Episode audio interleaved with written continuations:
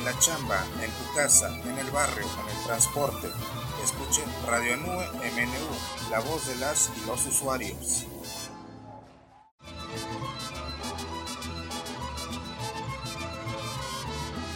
En las raspaduras cerebrales, Radio Nube MNU. Ah, qué buena medicina para la lucha de los usuarios. En Radio Anue MNU le ponemos el cascabel al gato.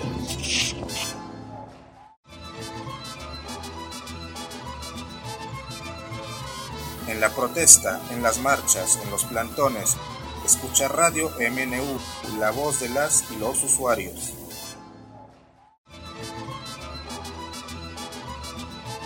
Anue, en la casa, en la chamba, en el barrio.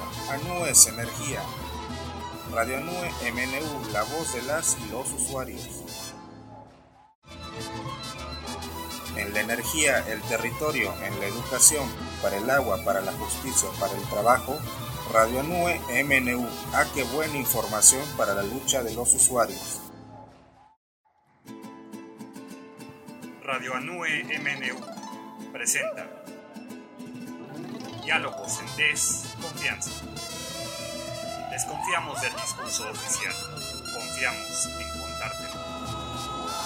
¿Qué tal? Muy buenas tardes. Gracias por acompañarnos a usted que nos ve y escucha y a quienes pronto lo harán. Hoy martes 6 de febrero de 2024. Esto es Diálogos en Desconfianza. Les saluda Marcos Aguayo. Iniciamos.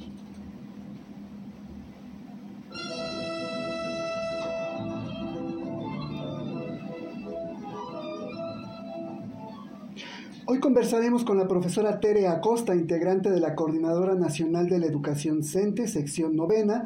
También es integrante de la Coordinación Nacional de la Comisión de Formación y Capacitación y de la Comisión Negociadora de la Asamblea Nacional de Usuarios de Energía Eléctrica, ANUE.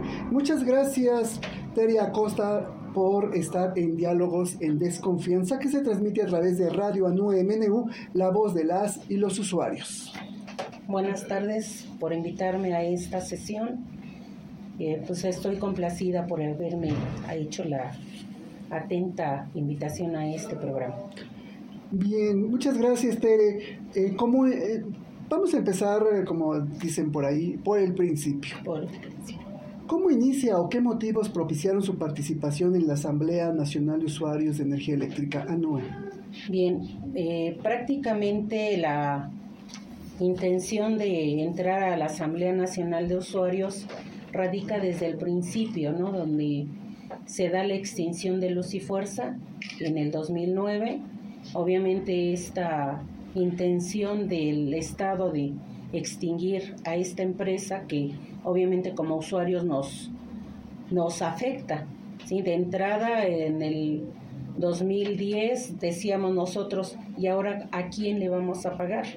entra la empresa de Comisión Federal de Electricidad y se empiezan a notar en los recibos de luz los altos cobros. Primeramente ellos llegaron al domicilio queriendo que uno se pusiera al corriente con los pagos de recibos que habían llegado y que obviamente no, no teníamos nosotros ninguna relación contractual con Comisión Federal.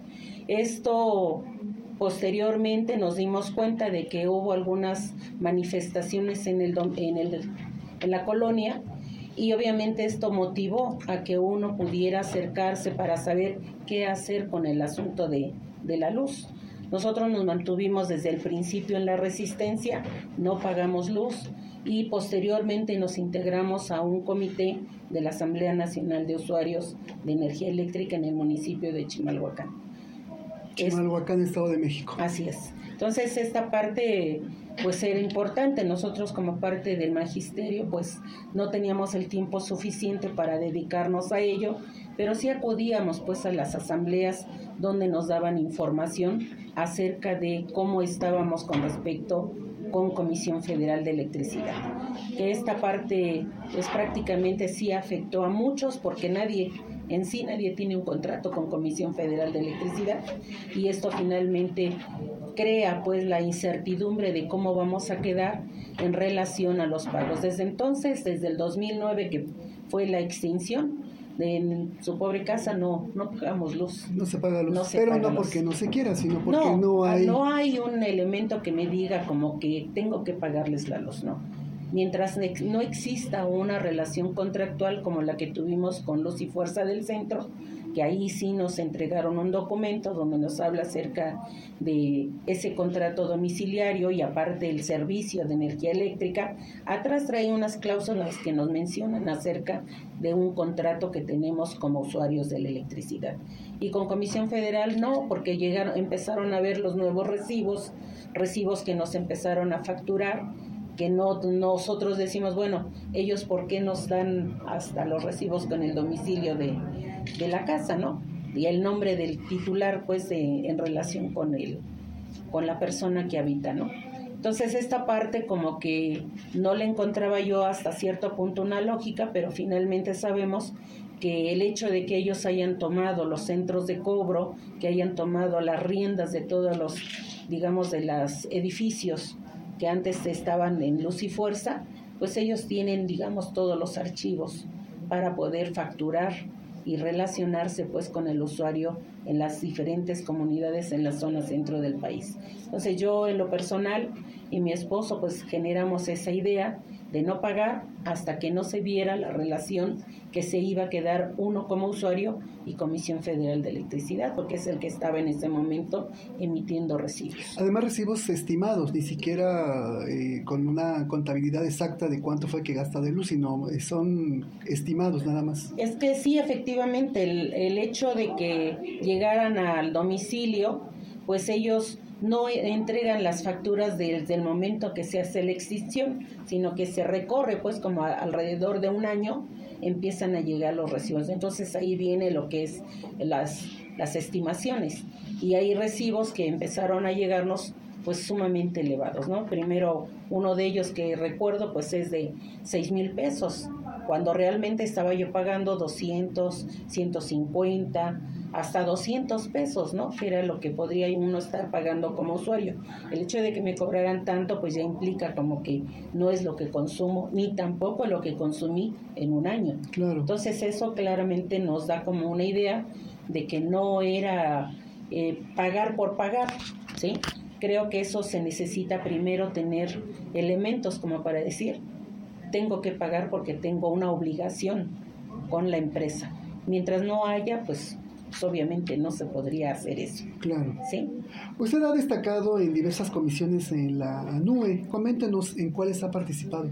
Bueno, primeramente estuve cuando recién me incorporé pues ya la, a las actividades de la NUE a razón de que pues venía yo de un comité del municipio de Chimalhuacán.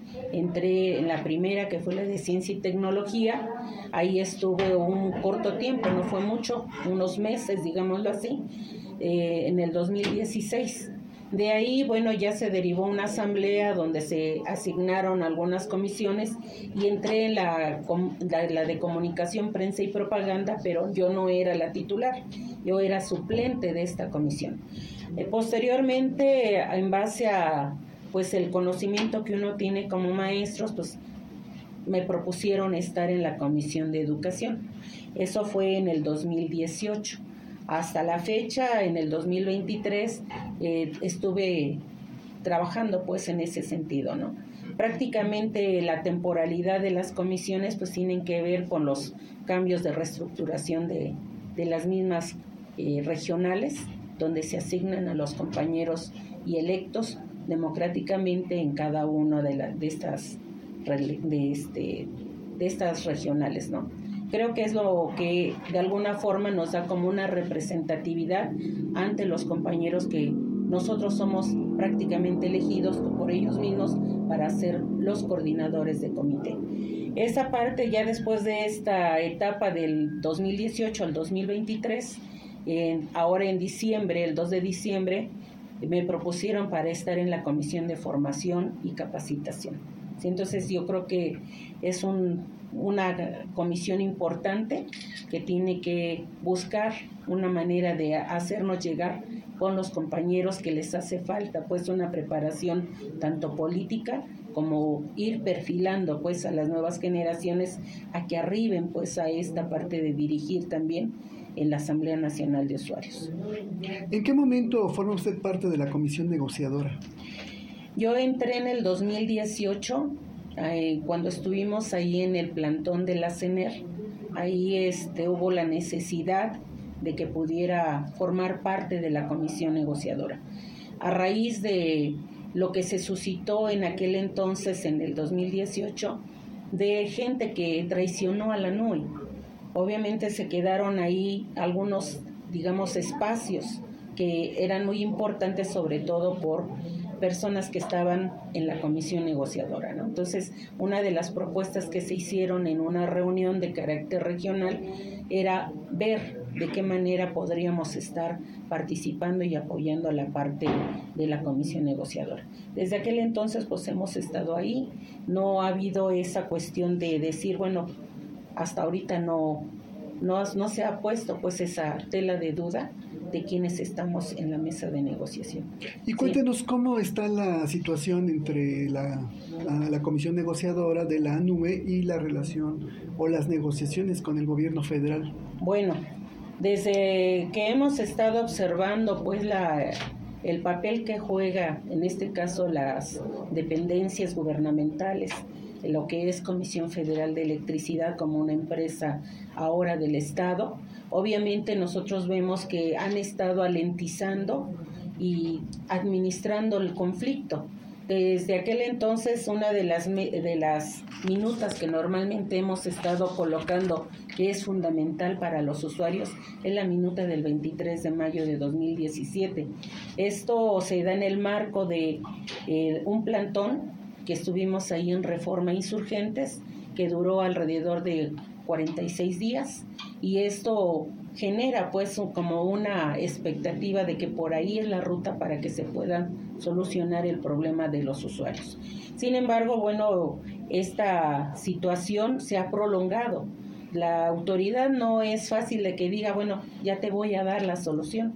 Si es algo que pues pueden ser las, las políticas que se han llevado, principalmente el hecho de lo que hizo Felipe Calderón Hinojosa con la extinción de los y fuerza, la otra es las reformas estructurales implementadas por Enrique Peña Nieto, que es algo pues para todos los sectores que hablamos de este tipo de reformas estructurales, entre ellas la reforma energética, la parte de la reforma eléctrica, pues sí nos viene a pegar en cierta manera, ¿no? Y la, la, función que ellos han tenido con todos los funcionarios, pues sí es, es irse aventando la bolita unos a otros. Las responsabilidades de cada uno y la, los alcances que tienen para poder dar una solución, ellos manejan pues precisamente eso que no tienen facultades para eh, dar una solución al conflicto. Nuevamente nos hemos llevado todo esto alrededor de 2018 a la fecha con ese proceso, ese proceso de negociación alentizado, ¿no? Hay elementos en las minutas de, que se han obtenido a través de estas mesas de negociación que son importantes para que uno las pueda rescatar y que pudieran generar una, una vía de solución. Pero lo que observamos es que cuando ya se trata de ver esto, viene el cambio, en este caso este sexenal, el cambio de gobierno y vuelve otra vez a repetirse este proceso, empezar de cero, lo que sucedió ahora con López Obrador, ¿no? Bajo la cuestión de la promesa que decía que iba a dar el borrón y cuenta nueva a toda la resistencia que estuviera en la lucha, pues obviamente iba a generar una expectativa para solucionar el conflicto. Lo cierto es que las declaraciones del gobierno pues ha sido algo fundamental para continuar con esto pero también la lucha de la NUE. La NUE ha sido una organización que resiste, ¿sí? Y ahora se ha mantenido en ese, en ese proceso de estar buscando la solución al conflicto.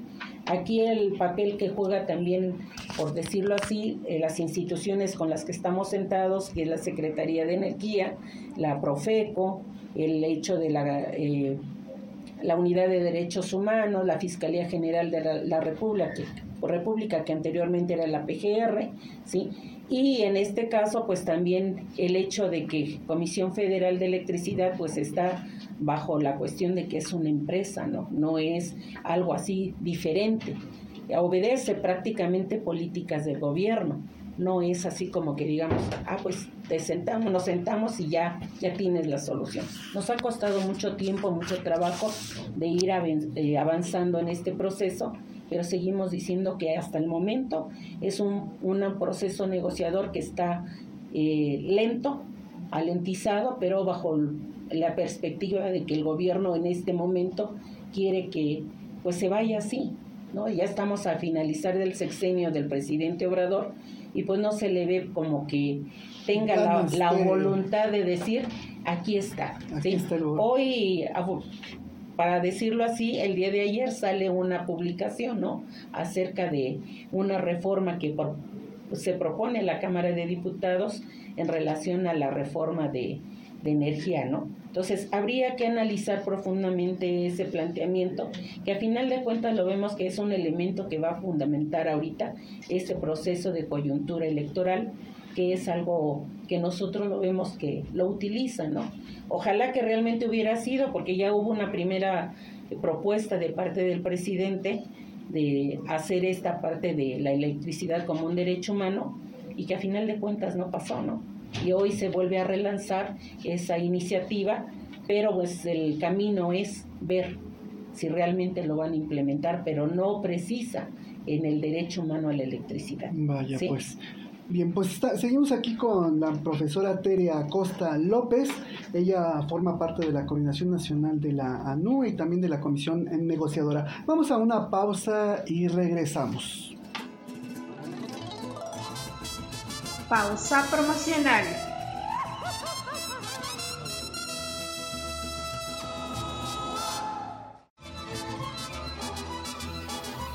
En la chamba, en tu casa, barrio, en el transporte.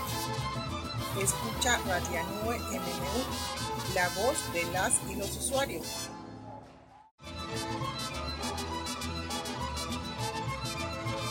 En la protesta, en las marchas, en los plantones Escucha Radio Anue MMU, la voz de las y los usuarios.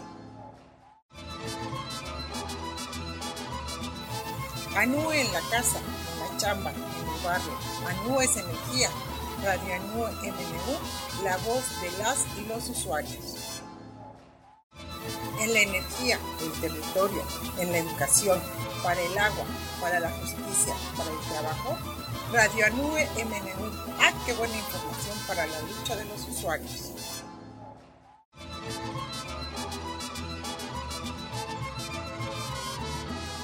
En las raspaduras cerebrales, Radio Anue MMU. ¡Ah, qué buena medicina para la lucha de los usuarios! En Radio Anue MNU le ponemos el cascabel al gato. regresamos. Estás escuchando Diálogos en Desconfianza. Seguimos adelante conversando con la profesora Tere Acosta López, integrante de la Coordinación Nacional de la NUE y también forma parte de la Coordinadora Nacional de Trabajadores de la Educación, sección novena, CENTE. Bien, coméntenos también, profesora, este, cómo es que la, la Procuraduría Federal del Consumidor, la Profeco, atiende las quejas demandas de la NUE en virtud de los abusos de la CFE en materia de cobros. Bien, eh, prácticamente lo que se ha hecho en este caso como Asamblea Nacional de Usuarios de Energía Eléctrica es hacer uso del recurso que se ha eh, formado aquí en la Asamblea. Tenemos un documento de queja que es de carácter administrativo que se ingresa a través de las distintas ODECOS, hoy llamadas ODECOS en la Ciudad de México y en los distintos estados de la República las, las hay.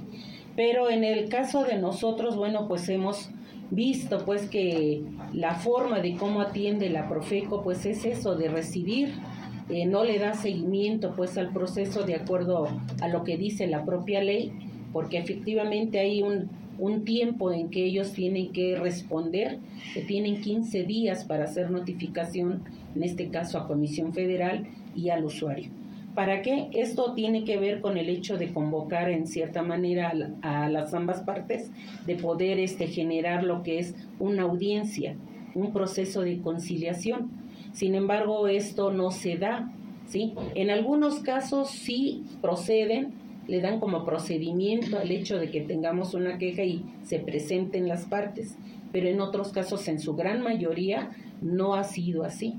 Se han mantenido los usuarios con la queja, con el folio, con el, el sello de Profeco, pero se mantienen así como ignorados por parte de la, de la Profeco, ¿no? De hecho, nosotros hemos calificado que todo este proceso que se ha dado con ellos, cuando ellos aseguran que van a tener equidad, eh, seguridad y certeza jurídica para los usuarios, pues esto no se, no se cumple, ¿no? Que son elementos importantes que debieran de hacerse de acuerdo a la ley.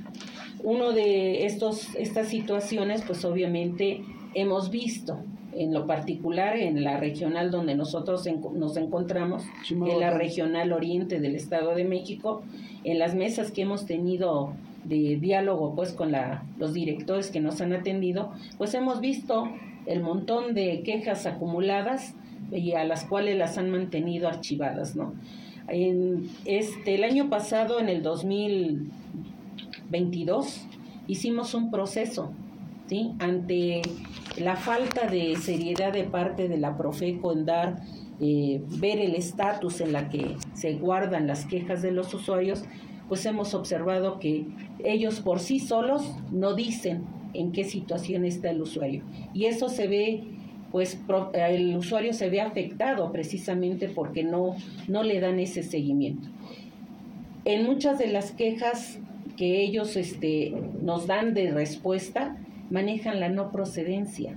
Y esta parte es tan importante para, para uno como organización porque finalmente esta es una queja prácticamente, aunque es individual, es colectiva. ¿Por qué? Porque estamos, eh, todos los usuarios que estamos en la zona centro del país, hemos emitido una queja ante esta instancia. Decimos que es una parte federal que tiene que ser respetada de acuerdo a su propia ley, pero no lo hacen.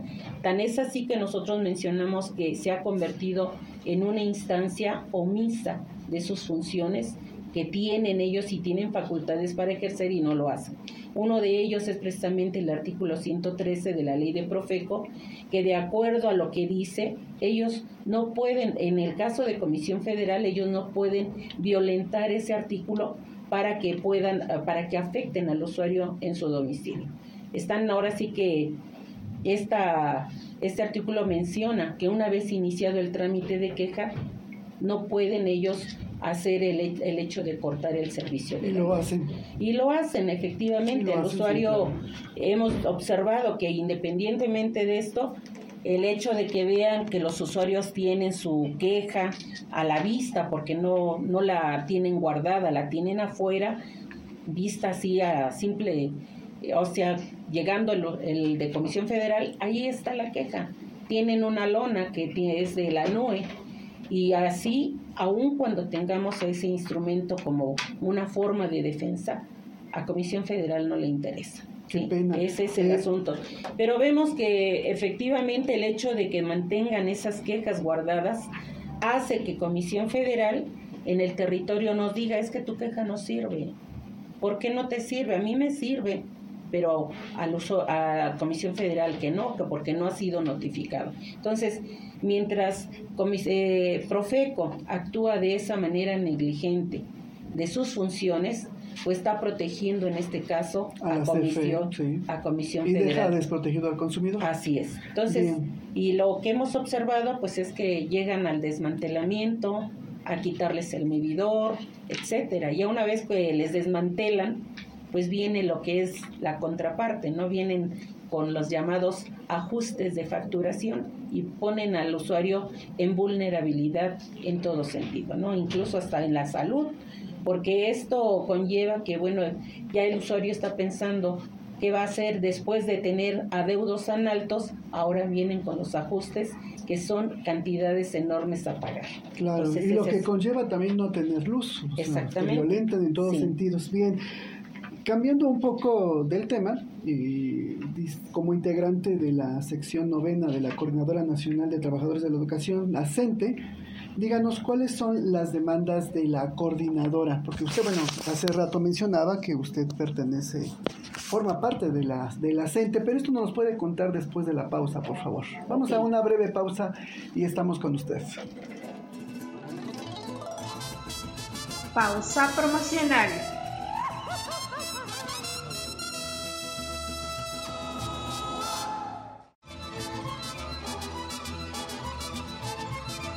En tu casa, en el barrio, en el transporte, escuche Radio Nube MNU, la voz de las y los usuarios.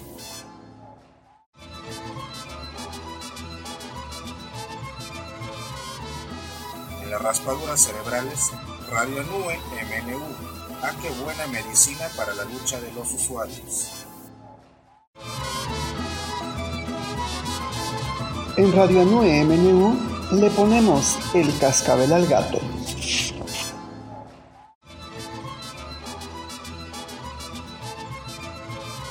En la protesta, en las marchas, en los plantones, escucha Radio MNU, la voz de las y los usuarios.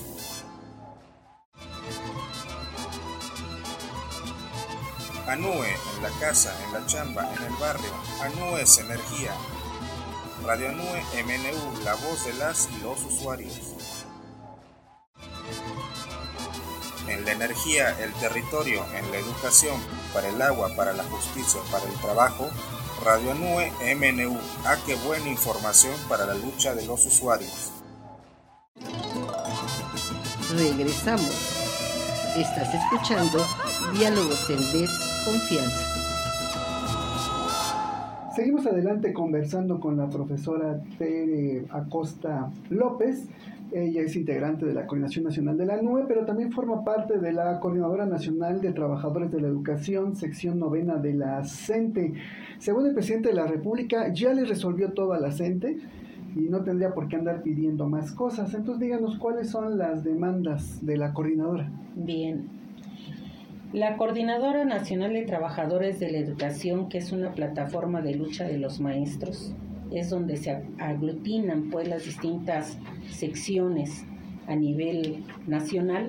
Obviamente hay eh, este, secciones que están ahora sí que bien establecidas como, como digamos, elementos importantes para luchar por los, las defensas de los derechos de los trabajadores de la educación. De entrada, la CENTE eh, pues ha mantenido un, una mesa de negociación durante el periodo de pandemia que estuvo directamente con el presidente actual, Andrés Manuel López Obrador, donde se interrumpió a través de lo que todos padecimos de lo que fue la pandemia y obviamente en, el, en enero que fue la última mesa de diálogo que tuvieron, pues hasta ahí se quedó trunca un proceso de negociación, ¿sí?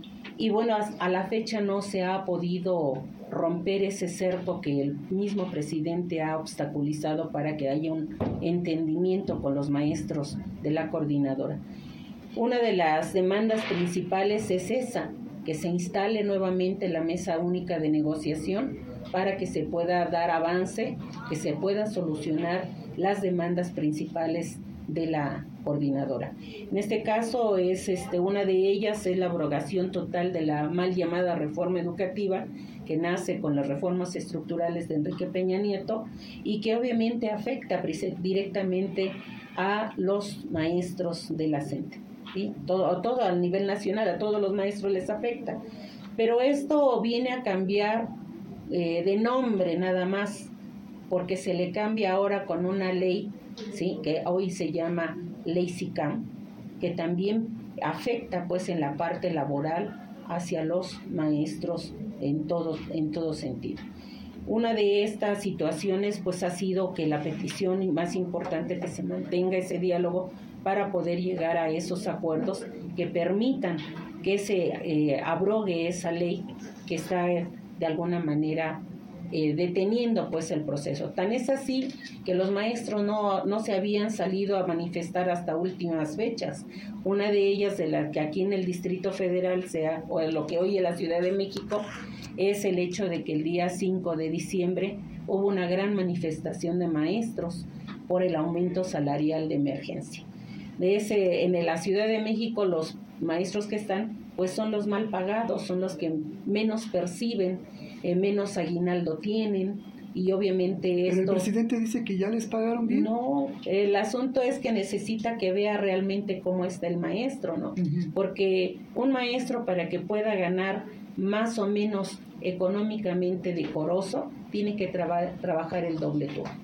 Un maestro no puede decir que gane bien eh, la cantidad que dice, porque si no, pues, ¿qué le lleva a su familia, no? Doble turno estamos hablando de cuántas de horas. dos, estamos hablando de, entran a las 8 de la mañana, como de manera normal el, el horario, salen a las doce y media, y en el lapso de doce y media a las 2 de la tarde tiene que eh, trasladarse el maestro a un segundo turno que comienza a las 2 de la tarde y termina a las seis y media.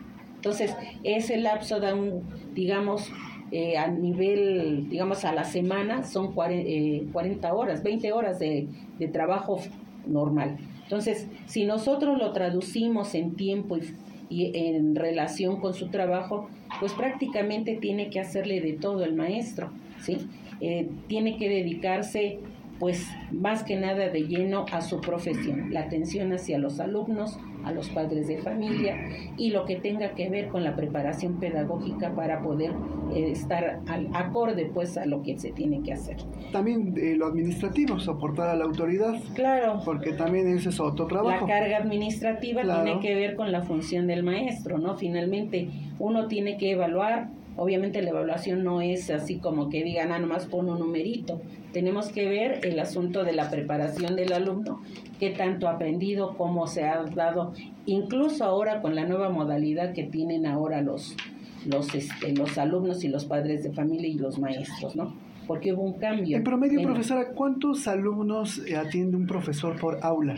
Lo ideal debiera de ser que uno tuviera 20 hasta 25 alumnos, pero no es así. Después de que se da esta, esta cam- este cambio con las reformas, es que se puedan ir quitando lo que son las escuelas del turno vespertino y obviamente irlas juntando pues con lo que son las del turno matutino y hay una sobrecarga de alumnos. ¿Hasta 50? A ¿Estamos veces, hablando? a veces hasta de 40 a 50, pero el problema no es ese, es que los salones no están diseñados pues para una capacidad de esa cantidad. Es normal que un maestro trabaje mejor hasta de 15 a 20 alumnos Sí, claro. porque es más personalizado y obviamente el niño recibe mejor atención. Pero el asunto es que no tenemos ese espacio ni la consideración del gobierno como para decir que se sigan manteniendo las escuelas de, de, de turno vespertino, ¿sí? porque sería lo más ideal sostenerlas. Para ellos es el hecho de entre menos escuelas, pues es un ahorro educativo, ¿no? Porque al cerrarlas, pues obviamente estamos ahora sí que eliminando la paga de varios maestros para poder decir, ah, bueno, pues hasta ahí necesitamos la plantilla laboral, ¿no? Entonces esto O sea, yo el creo que- objetivo es limitar la plantilla. Exactamente, sí. Entonces, el planteamiento entre menos eh, tengan, Maestros. pues para ellos mejor. O sea, ¿no? entre menos maestros, más ahorra el Estado. Básicamente, ¿no? El, en sí, los, lo que uno plantea es que tenga, que se le dignifique realmente la labor del docente. Perdón, ahí, pero- disculpe que le interrumpa, pero ahí es una política neoliberal totalmente, ¿no? Porque es Claro. hacer la lógica neoliberal, dice que hay que hacer más con menos. O sea, eh, ellos quieren hacer mucho más con menos maestros y la carga es enorme. Claro.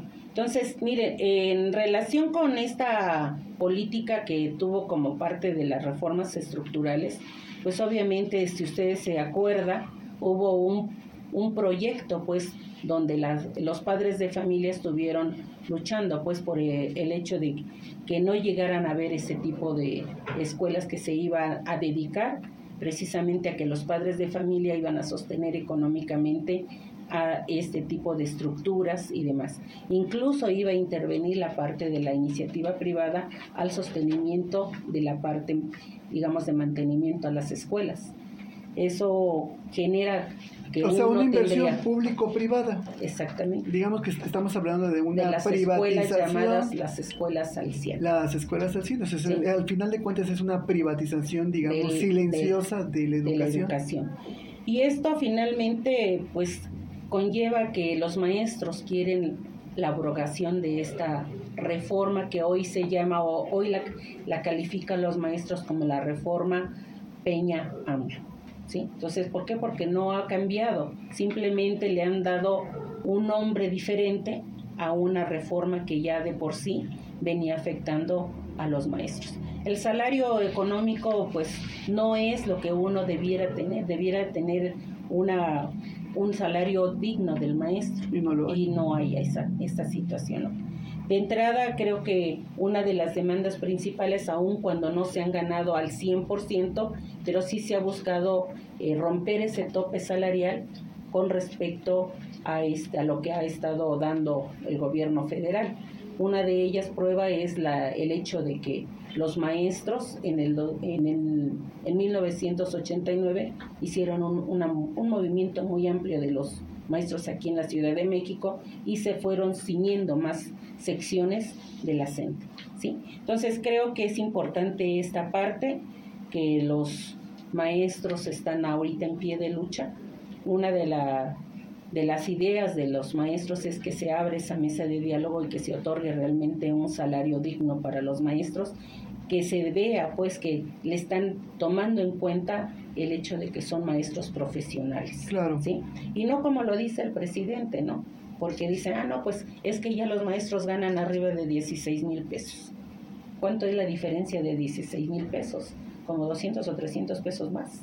O cuando nos dan un aumento que no equivale pues a realmente al salario que realmente uno quisiera. Pero de esos 16 mil les descuentan prestaciones. Sí, sí hay descuentos. O sea, eh, es que No, estamos hablando de 16 mil y les quitan prestaciones en neto, ¿cuánto les queda? De hecho, hay compañeros que nos han mostrado sus talones de pago de un este de una quincena, son 8 mil pesos lo que debiera de percibir, pero hay una reducción de cierta cantidad de descuentos, alrededor de 1.300, 2.400, más más o menos, dependiendo de el tipo de, de descuentos, porque hay maestros que luego a veces utilizan alguna prestación eh, privada, por ejemplo los seguros, y luego a veces uno se engancha pues con ello Ajá. y obviamente amerita pues descontarse, ¿sí? Pero se reduce pues Pero hablemos nada así. más de, de lo que el, El gobierno sueldo. les quita, de lo que el gobierno quita por prestación, nada más. Pues de hecho, al- al- en sí tiene que quitar lo del ISTE, tiene que quitar la parte de la cuestión sindical, tiene que quitarle en algunos casos eh, la cuestión de los seguros. Bien, pues eh, seguimos con el mismo tema. Sabemos que la Asamblea Nacional de Usuarios de Energía Eléctrica eh, está haciendo una está llevando a cabo una política de acumular fuerzas porque pues hay que hacerle frente al gobierno porque si no tienes una fuerza social que apoye todas estas demandas difícilmente el gobierno va a responder entonces ha hecho una alianza también con la coordinadora con la Sí. CENTE sin embargo este esta acumulación de fuerzas ¿Por qué la CENTE ha sido tan poco solidaria si necesita también de la NUE y, la, y viceversa? O sea, se necesitan. Es una lucha social. ¿Por qué esa poca solidaridad? Yo creo que una de las cuestiones más importantes es ver los lineamientos que tienen los maestros. Los maestros son maestros que están de base, están en las escuelas, muy diferente a como somos nosotros como Asamblea Nacional de Usuarios. Nosotros en cierta manera, aun cuando tenemos, digamos, una, una obligación en la parte laboral, pero que no está integrada, pues en este caso, a un patrón en específico, los maestros tienen que estar obligadamente a cumplir con esos lineamientos. Hay circulares que les permite decir, ah, no, pues tu horario de jornada es de tal hora a tal hora, tú tienes que estar con, con tu grupo. Una de ellas puede suscitarse lo que son los descuentos por, por este, inasistencias, otro puede ser por la cuestión de los paros, como por ejemplo ahorita que se está viendo la movilización de los maestros, una inasistencia tiene que verse si es justificada o no. Entonces, todo eso tiene que ver con la parte de la normativa de la educación, ¿sí? Un maestro tiene que estar pues de frente al grupo. En cuanto se ve la cuestión de las ausencias de un maestro frente al grupo, ¿Qué viene después? Viene la observación de los padres de familia. Muchas veces vienen las protestas de padres cuando no, cuando no se cumple pues con el hecho de la atención al alumno. Entonces creo que es una de ellas, primero por la parte que tiene obligación como profesor, ¿sí? Como trabajador, ¿sí? Debe de estar atento pues en relación al trabajo que tiene con el alumnado y con la atención a padres de familia. Es digamos un, una este una necesidad de que el compañero vea o el maestro vea por dónde tiene que actuar para poder estar participando. No es fácil juntar a muchos maestros, a menos de que sean convocados como ahora, de que a través de la mesa de negociación se va a ver si se descuenta o no el hecho de parar. Una cosa es parar y otra cosa es ausentarse de su labor como, como docente. Eso forzosamente uno tiene que justificarlo, ¿sí? Por decirlo así, hay maestros que utilizan sus días económicos hasta para salir a una movilización, pero ellos saben pues en qué momento van a utilizar sus días económicos. Si no tienen ellos eh, necesidad para ellos, su obligación es estar en la escuela. Un maestro que tiene ausencias, pues eh, en caso dado de que acumule más de tres, pues es un acta de abandono. Entonces, ¿tiene obligaciones? Sí, y tiene que cumplirlas también y por ley las tiene que hacer. Claro. ¿Sí? Entonces, y si le agregamos la campaña mediática en contra de los maestros. En contra de ellos, pues ese es el asunto, ¿no? Entonces, obligadamente uno, aparte de que tiene, que tiene uno la vocación, tiene uno, digamos, la ética de profesión, pues obviamente tenemos una obligación a través de una ley. Claro. ¿sí? Y obviamente tendremos que cumplirla, porque si no, pues son sanciones tanto económicas como laborales, incluso puede llegar hasta el despido, ¿no? Claro. Sí, ese es algo real. Usted está participando en la Asamblea Nacional de Usuarios de Energía Eléctrica en virtud de lo que ya nos ha comentado hace un momento y también participa en la Coordinadora Nacional de Trabajadores de la Educación, la CENTE, sección novena. ¿Cómo proyectaría usted esta lucha, la lucha tanto de la propia NUE como de la coordinadora en este próximo gobierno? Eh, porque por lo que se pinta hay una continuidad eh, de lo que va a ser de lo que es el gobierno de Andrés Manuel López Obrador y de lo que podría ser el gobierno de Claudia Sheinbaum, ¿no? que dice que pues es el tiempo de las mujeres y vamos a ver cómo proyecta usted eh, esa lucha. Bien, yo creo que una de las preocupaciones de muchas organizaciones sociales es buscar la unidad y una de ellas ha sido la convocatoria que hizo la, la CENTE a muchas organizaciones a confluir en lo que es, en este caso, la Conferencia de las Resistencias. Eh, básicamente yo creo que nosotros como organización tenemos que buscar también la unidad. Es algo necesario para poder buscar una solución y sobre todo un cambio de social que se necesita forzosamente, ¿no? Entonces, esto creo que al llamado de esta, de esta convocatoria, aglutinó algunas organizaciones, pues en cierto modo en un principio fueron bastantes, fueron alrededor de, de 70 organizaciones y que posteriormente han ido a la baja, pero realmente los que se han mantenido pues son los que más han tenido problemáticas con el gobierno federal son las demandas, por ejemplo, las de los compañeros del ESME, que buscan la reinserción laboral. Nosotros como Asamblea Nacional de Usuarios que queremos ver la solución al conflicto del borrón y cuenta nueva, la tarifa social justa, la electricidad como un derecho humano, la renacionalización de la industria eléctrica.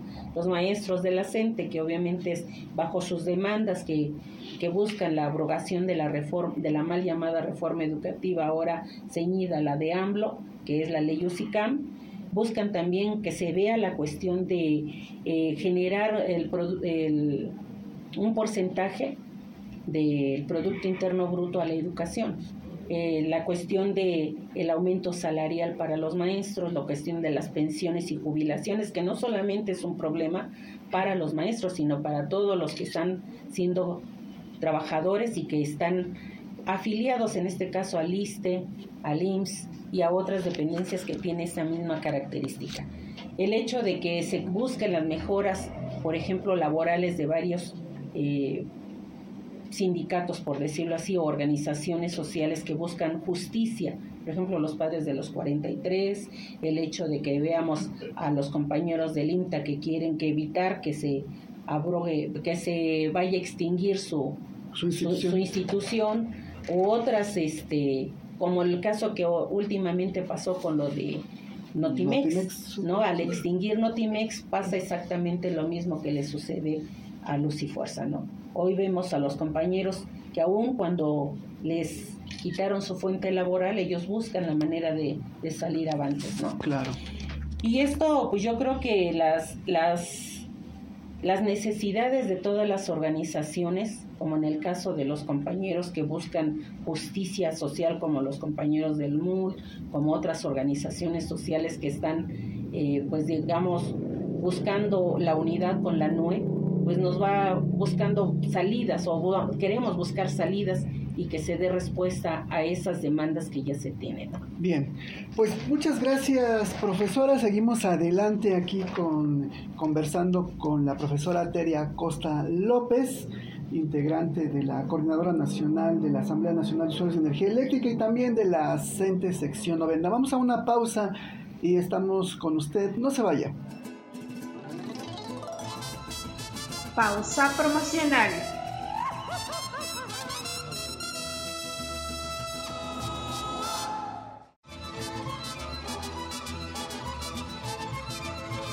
En la protesta, en las marchas, en los plantones. Escucha Radio Nue MNU, la voz de las y los usuarios.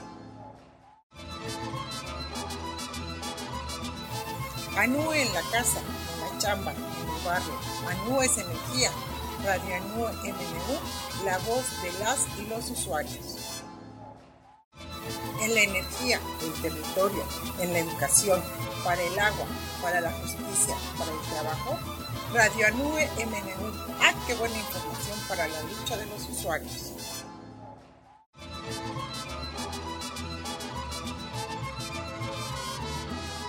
En las raspaduras cerebrales, Radianue MNU, ¡ah, qué buena medicina para la lucha de los usuarios! En Radio Anue MNU le ponemos el cascabel al gato. Regresamos. Estás escuchando Diálogos en Desconfianza. Seguimos conversando con la profesora Tere Acosta López, integrante de la Asamblea Nacional de Usuarios de Energía Eléctrica. También forma parte de la Coordinadora Nacional de los Trabajadores de la Educación de la CENTE, sección novena. Eh, profesora, ¿cuál sería su mensaje como mujer para las y los usuarios de la NUE, pero también para las y los maestros de la, coordinador- de la coordinadora? Bien, con respecto al mensaje que podemos darle a nuestros compañeros en esta etapa de coyuntura, etapa de, de cambios que van a haber en futuros meses, ya no, no, no falta mucho por ello, nosotros tenemos que continuar nuestra lucha, porque ahora sí que en este momento eh, vemos que no tenemos en cierta manera una solución todavía, no sabemos qué, qué se vaya a presentar en próximas semanas con el gobierno federal, donde se van a tener mesas de negociación, que ojalá que realmente dijeran, ah, sí, vamos a tener una, un- una mesa con soluciones. Pero creemos que lo más importante es que nuestros compañeros estén dispuestos a seguir luchando por alcanzar nuestras demandas. Y obviamente el mantener una unidad con otras organizaciones, como en el caso de la CENTE, que es un baluarte, pues en cierta manera, por el hecho de que llevan 44 años luchando por democratizar el sindicato, por democratizar la educación y por democratizar el país. Creo que es un reto que tienen todos los maestros para poder cambiar ese, ese- este sistema que se tiene, ¿no? Empezando por la educación, ¿no? Que es algo importante. Sí, claro. Y esto creo yo que necesitaríamos nosotros buscar entre todos, como usuarios de la NUE, la unidad, que es lo más importante para poder avanzar. Si no luchamos en estos momentos, pues así como luego a veces hemos dicho en otra, en hasta incluso en los mítines, eh, la lucha que se abandona es la que se pierde. ¿sí? Y esto es algo necesario que nosotros tengamos que buscar en nuestros compañeros, aún a pesar de la edad, porque la mayoría son adultos mayores. Muy pocos son los compañeros jóvenes que pueden acompañar el movimiento. Muchas veces por su trabajo, por su familia o por lo que tengan que hacer, pues ellos se ven limitados en tiempos y la mayoría de los que están en este movimiento son adultos mayores. La mayoría también son mujeres, ¿sí? Porque también hay mujeres que luchan. Y luchan desde la casa, defendiendo. y, hablando de mujeres, ¿le ha costado trabajo participar políticamente hablando en la propia NUE y en la coordinadora? Pues a lo mejor yo desde mi punto de vista personal no, no me veo con el problema de luchar, ¿sí? O sea, no será porque yo empecé muy joven, ¿sí? Yo como estudiante ya participaba en el movimiento de estudiantes, yo pensé que era una de las rechazadas de la Escuela Nacional de Maestros mm. y afortunadamente pues llegó mi documento y me dijo, vas a entrarle al, al magisterio. Entonces, entonces el hecho de, de entrar a esta escuela me motivó pues para seguir luchando porque yo pensaba que no iba a entrar. Y pues jóvenes de mi edad, muchos de ellos no, no lograron entrar a la Escuela Nacional de Maestros. De ahí para acá, bueno, pues al término de, de prepararme como maestra, pues ya vino la parte de trabajo. Sí. Siempre quiso ser profesora. Sí. Ahí nosotros, yo creo que nuestros maestros de antes nos decían, márcate tres objetivos, el primero, el segundo y el tercero, y ponlo en el orden que debas de utilizar, ¿no? Y colocando la primera opción, pues fue el hecho de ser maestro, ¿sí? Y esto, pues para mí en lo personal aprendí, aprendí de ese movimiento de estudiantes aspirantes a un lugar en una escuela como esta, pues básicamente me perfiló pues a, a, continuar con ellos y ya como estudiante pues igual pero ya en la parte laboral, pues ya siendo como trabajador es otra cosa, pero pues también se buscan las mejoras. Hubo un momento en que el maestro ganaba muy poquito y obviamente pues el hecho de querer tener un salario superior para poder solventar los gastos de la familia, pues era la necesidad de seguir luchando. Y obviamente esto del el hecho de tener una unas secciones que aspiraban a tener algo mejor, pues nos empezamos a, organizar como maestros. Muchos de ellos en, comités, eh, en las delegaciones, otros este, en grupos colectivos, y eso finalmente, pues para mí en lo personal como mujer no me ha costado trabajo. No seguir adelante. pues ya desde, ¿qué le puedo decir? Por el 2000 de 1978, 79, 80 fue cuando empecé yo a estar en el movimiento. A luchar. Sí. Por transformar las condiciones económicas, pues políticas y sociales de este país. Pues sí, porque a final de cuentas seguimos perteneciendo a una clase donde nos vemos desprotegidos de todo, ¿no? Así es. Y somos una clase social que tiene una misión. El maestro tiene una misión de transformación. Y transformación no va a decir, ah, pues son transformaciones materiales, son ahora sí de conciencia social. Claro. ¿sí? Entonces eso es lo que uno tiene como, como herencia, ¿no? De la lucha. Y aquí estamos, ¿sí? Y esto pues habría que motivar también a los compañeros que ellos no bajen la guardia, los maestros de la CENTE no deben de bajar la guardia tampoco, seguir aspirando por eso y buscar esa transformación que uno quiere, no como la que dice el presidente de la 4T, que es la cuarta transformación. Nosotros lo hemos visto que no es así, totalmente se ha visto que es pues una simulación. Y creemos que tendríamos que aspirar a cambios radicales y los cambios radicales no están de fondo. así es, o sea, tiene que ser más más allá, ¿no? Y esto pues está en los compañeros que tengan esa voluntad de seguir luchando. ¿Hasta dónde? Pues hasta donde la vida nos alcance, porque no sabemos si vamos a estar eternamente. Eso ya lo sabemos que no. Pero tenemos que seguirle mientras tengamos la fuerza y la voluntad de seguir adelante. Ya cuando nuestros pasos se nos pongan chiquitos y ya no pueda ni uno ni caminar, pues ya será de una forma o de otra, pero hay que seguirle. Yo creo que así debe ser. ¿Algo más que desea agregar?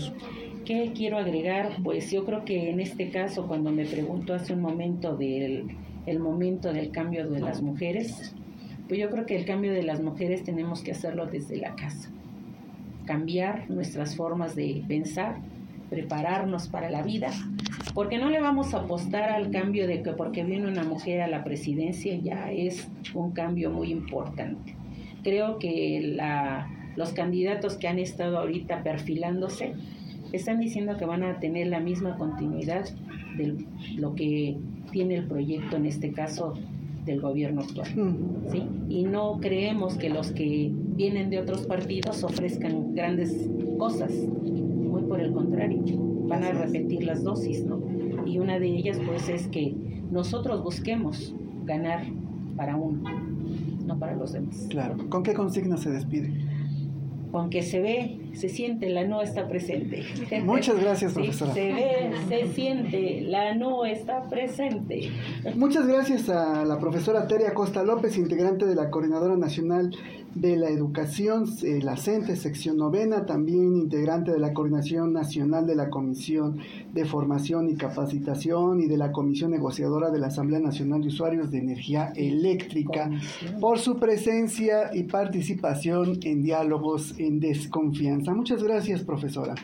Necesitamos de su ayuda, ayúdenos a promover, difundir y compartir este programa a través de las redes sociales, principalmente en WhatsApp y Telegram, para llegar a cada teléfono de las y los usuarios y sus familias y amistades, por favor, y que también lleguen a los profesores y profesoras de la CENTE, que son maestros y maestras de lucha.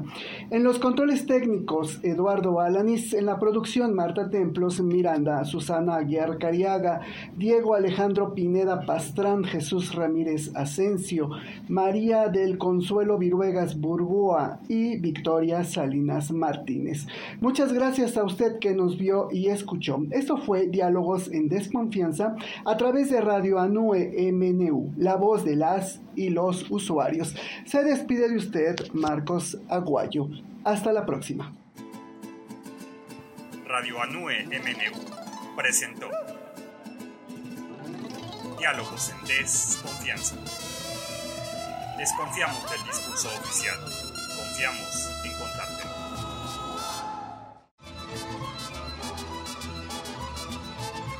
En la chamba, en tu casa, en el barrio, en el transporte. Escuche Radio Nube MNU, la voz de las y los usuarios.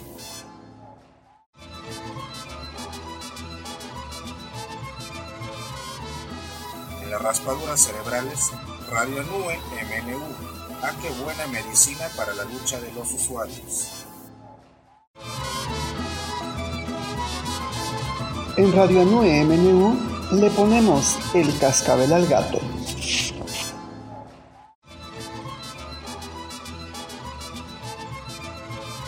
En la protesta, en las marchas, en los plantones, escucha Radio MNU, la voz de las y los usuarios.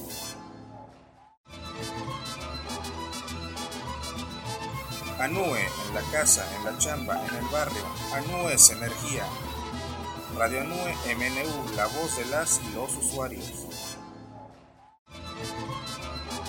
En la energía, el territorio, en la educación, para el agua, para la justicia, para el trabajo, Radio Anue MNU. Ah, qué buena información para la lucha de los usuarios.